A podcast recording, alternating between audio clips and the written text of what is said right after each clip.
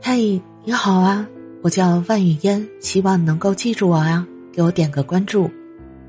不和烂人纠缠，生活的主角是自己，他人只是看客。作家莫言在获得诺奖之后，曾遭遇到各种批评和质疑。当时呢，有一家杂志整理了一批批判莫言的文字，特意寄到了他们家，想要看看他的反应和态度。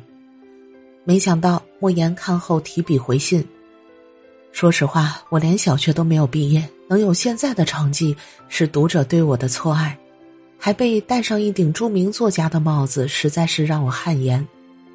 其次呢，无论是支持我的还是批评我的，对我来说都是一种帮助。”哲学家叔本华曾经说过一句话：“人性一个最特别的弱点，就是在意别人如何看待自己。在生活中啊，如果总以他人为轴心，就会失去自己的重心。活在他人的眼里，你会疲惫；活在他人的嘴里，你更会心累。真正成熟的人，从来不会跟生活盲目死磕的。”而是懂得以平和的心态远离烂人和烂事儿，懂得放过自己。